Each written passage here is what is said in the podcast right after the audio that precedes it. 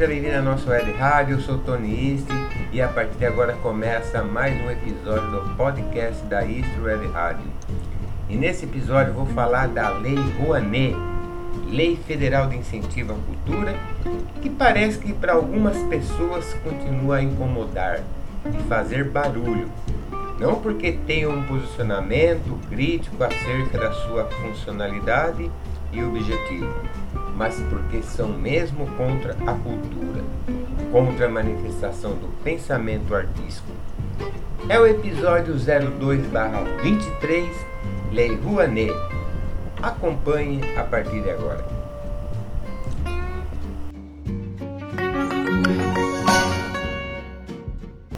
A Lei Rouanet ela foi criada por Sérgio Paulo Rouanet na época secretário da Cultura da Presidência da República da gestão Collor, ainda em 1991, como uma forma de viabilizar projetos culturais a partir de renúncia ou incentivo fiscal, que desde então tornou-se principalmente para o mundo artístico um mecanismo de incentivos fiscais.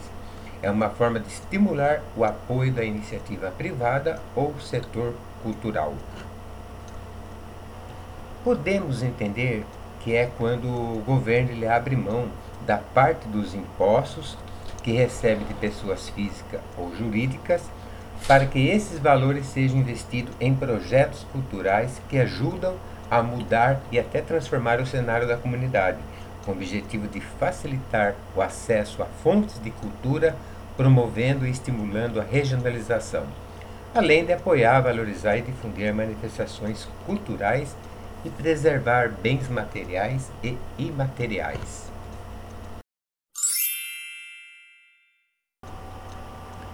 Mas por que ainda se tem reclamações, algumas infundadas, sobre esta lei? A resposta é simples.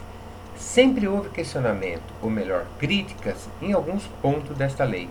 Mas foi a partir do então ex-presidente Jair Bolsonaro, agora em fuga para os Estados Unidos, quando ainda pré-candidato em 2018, começou os ataques mais fortemente à Lei Rouanet, durante ali sua campanha eleitoral, até mesmo antes de 2018. Há vários vídeos, reportagens na internet e jornais, onde o ex-presidente Jair Bolsonaro, e além das críticas ao mencionar a lei como se fosse uma, abre aspas, desgraça, fecha aspas, usado para atacar defensores do projeto em governos passados. Desde muito antes, o incômodo do ex-presidente da República não tinha críticas pontuais sobre a lei, mas somente por questão política. Chegando já no seu início do governo, ele começa a reduzir através da instrução normativa, por exemplo, de 2019, que o limite do pagamento de cachês a artista solo, com um recurso incentivado que era de 45 mil reais, passa para 3 mil reais, reduzindo a um corte em 93%. Durante sua gestão, o descaso com a Lei Rouanet foi ainda maior por parte do governo Bolsonaro e seus acéfalos ministros e seguidores, quando transformou a pasta da cultura em uma subpasta dentro da famigerado Ministério da Cidadania, demonstrando ainda maior o seu desapreço com a cultura. Mas isso demonstra alguns pontos para entendermos a razão de tanto desprezo pela cultura. Primeiro, que Bolsonaro e seus acéfalos não têm nível cultural nenhum.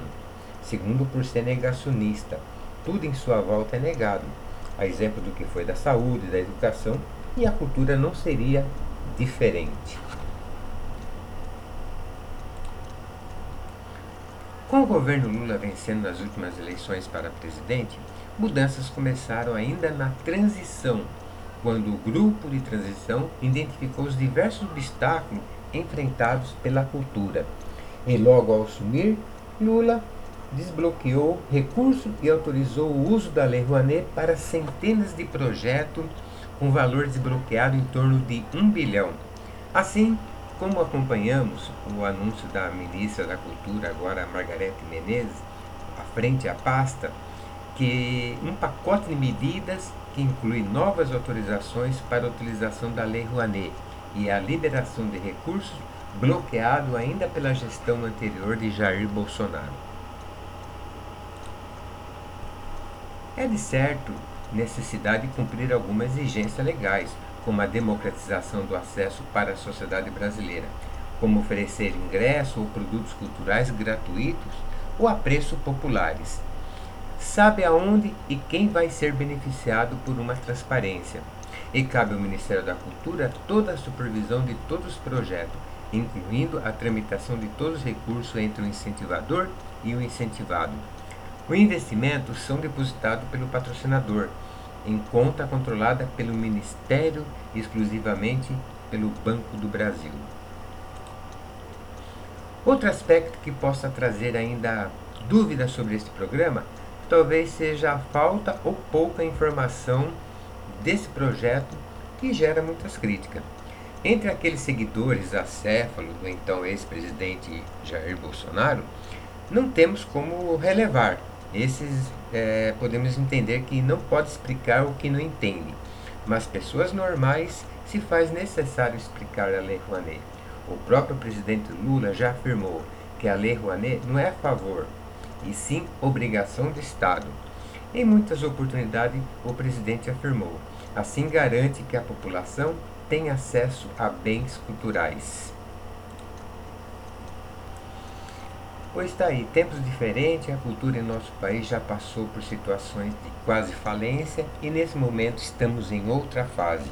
Que esse governo recupere a consequência do estrago feito pelo então presidente anterior e conforme anunciou a ministra da pasta Margarete Menezes, a cultura seja uma potência econômica para todos os artistas, incluindo os independentes.